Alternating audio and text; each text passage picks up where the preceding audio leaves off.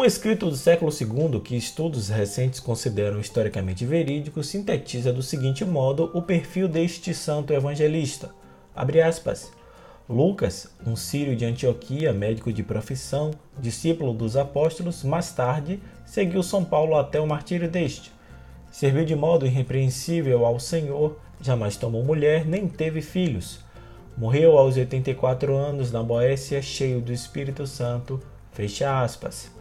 Hoje é domingo, 18 de outubro, dia do médico e dia do pintor, e este é um episódio especial do podcast Santo do Dia, um podcast que conta as histórias e obras de alguns santos da Igreja Católica, e aos domingos fazemos a reflexão do Evangelho do Dia e também outros temas relacionados ao segmento católico. Disponível nos principais aplicativos de podcast, você pode assinar nestes tocadores e ser notificado sempre que houver novos episódios. O nosso perfil no Instagram é o arroba podcast Santo do Dia. Eu sou Fábio Cristiano e neste episódio especial vamos falar um pouco sobre São Lucas Evangelista. Sejam bem-vindos!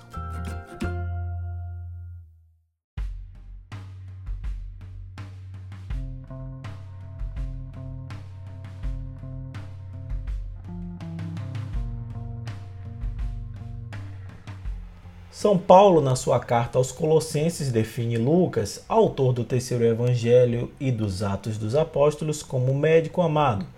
Segundo o historiador Eusébio, Lucas nasceu em Antioquia da Síria e era um gentil.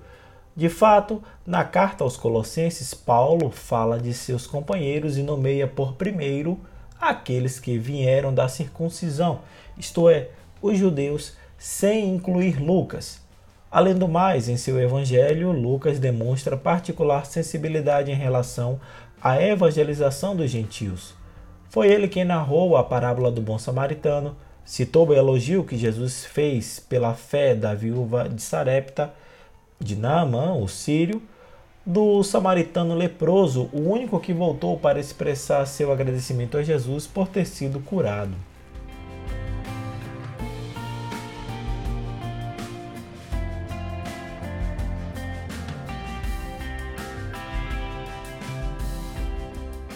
Nada se sabe sobre as circunstâncias em que Lucas se converteu, mas pelos atos dos apóstolos pode-se deduzir quando Lucas se juntou a Paulo. Até o capítulo 16, os atos são narrados em terceira pessoa. De repente, logo após a visão de Paulo, em que uma pessoa lhe pede para ir ajudá-los na Macedônia, passou-se à primeira pessoa do plural, dizendo: E logo depois desta visão, procuramos partir para a Macedônia, concluindo que o Senhor nos chamava para lhes anunciar o Evangelho. Atos dos Apóstolos, capítulo 16, versículo 10. Logo, deduz-se que Lucas acompanhou Paulo no ano 51 a Samotrácia, Neápolis e Filipos. Depois, há uma nova passagem para a terceira pessoa que nos leva a pensar que Lucas não tinha sido preso com Paulo. Pelo contrário, que havia permanecido em Filipos até a partida do amigo. Sete anos depois, Paulo voltou àquela região e Lucas, que no capítulo 20 retoma a narração em primeira pessoa do plural, foi com ele a Mileto, Tiro, Cesareia e Jerusalém. Quando Paulo foi preso em Roma no ano 61, Lucas ficou ao seu lado, como referem as cartas de Paulo a Filemão e Timóteo, depois que todos haviam abandonado na fase final da sua reclusão, Paulo escreve a Timóteo dizendo: Somente Lucas está comigo.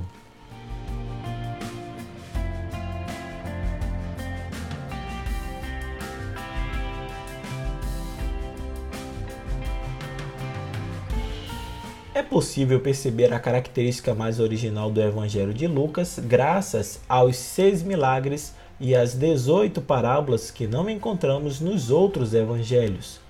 Ele dedica atenção particular aos pobres e às vítimas das injustiças, aos pecadores arrependidos, acolhidos pelo perdão e a misericórdia de Deus. Narra a parábola do pobre Lázaro e do rico Epulão. Fala do filho pródigo e do pai misericordioso que o acolhe de braços abertos Descreve a ação da pecadora perdoada que lava os pés de Jesus com suas lágrimas e os enxuga com seus cabelos. Cita as palavras de Maria no Magnificat, quando ela proclama que Deus derruba do trono os poderosos e eleva os humildes, aos famintos enche de bens e despede os ricos de mãos vazias.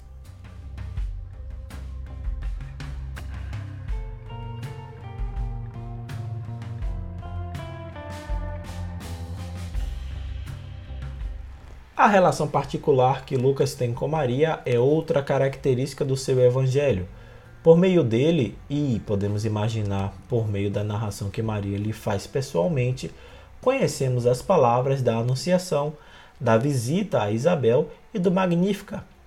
Por seu intermédio, sabemos os particulares da apresentação de Jesus no templo e a angústia de seus pais, Maria e José, por não poderem encontrar seu filho de 12 anos no templo. Provavelmente, graças a esta sua sensibilidade narrativa e descritiva que nasce a tradição de ser o primeiro iconógrafo, pois era sabido que Lucas também era pintor. As notícias referentes à sua morte são incertas. Algumas fontes falam do seu martírio, outras dizem que viveu até a idade avançada. A tradição mais antiga diz que morreu na Boécia com 84 anos depois de se ter estabelecido na Grécia, onde escreveu seu evangelho. São Lucas Evangelista, rogai por nós.